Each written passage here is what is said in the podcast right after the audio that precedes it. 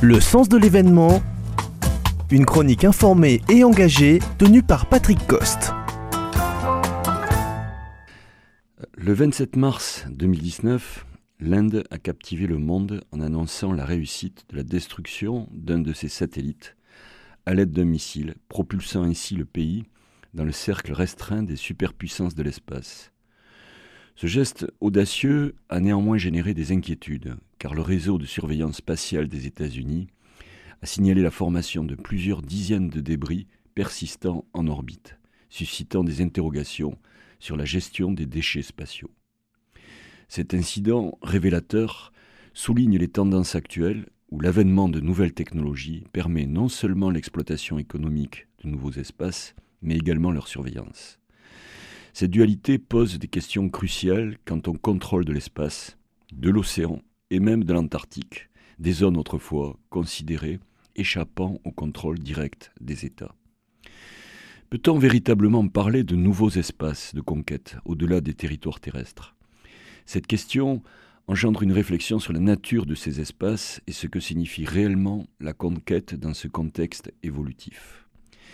Si la communauté internationale a réussi à encadrer les appétits potentiels par des conventions, leur capacité à apaiser toutes les tensions liées au désir de contrôler ces espaces reste incertaine.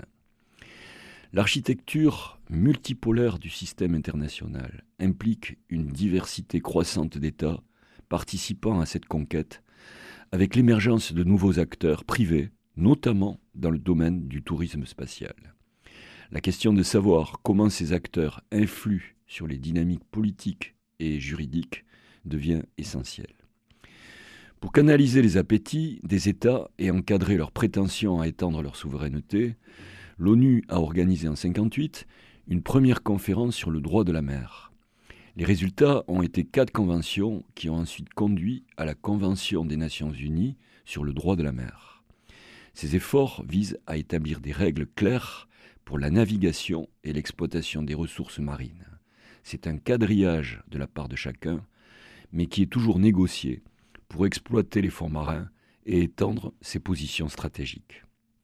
La question spatiale mobilise de plus en plus d'acteurs, avec des traités négociés dans les années 60 et 70 pour contrôler la course à l'espace.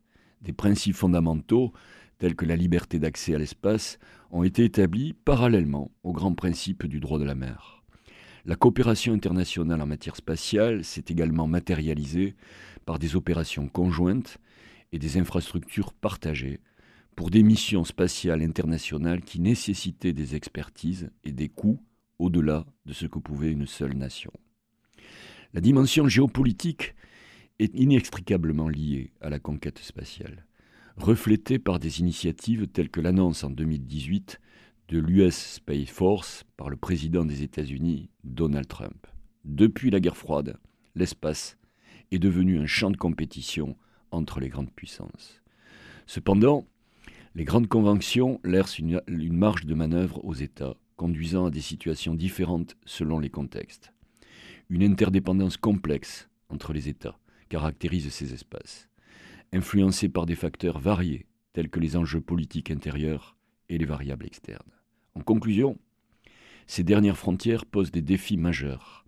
Les situations diffèrent, que ce soit dans l'Arctique, où les États respectent la Convention pour contenir les tensions, ou dans la mer de Chine du Sud, où au contraire, malgré les conventions, la Chine multiplie les interventions dans les eaux territoriales d'autres pays.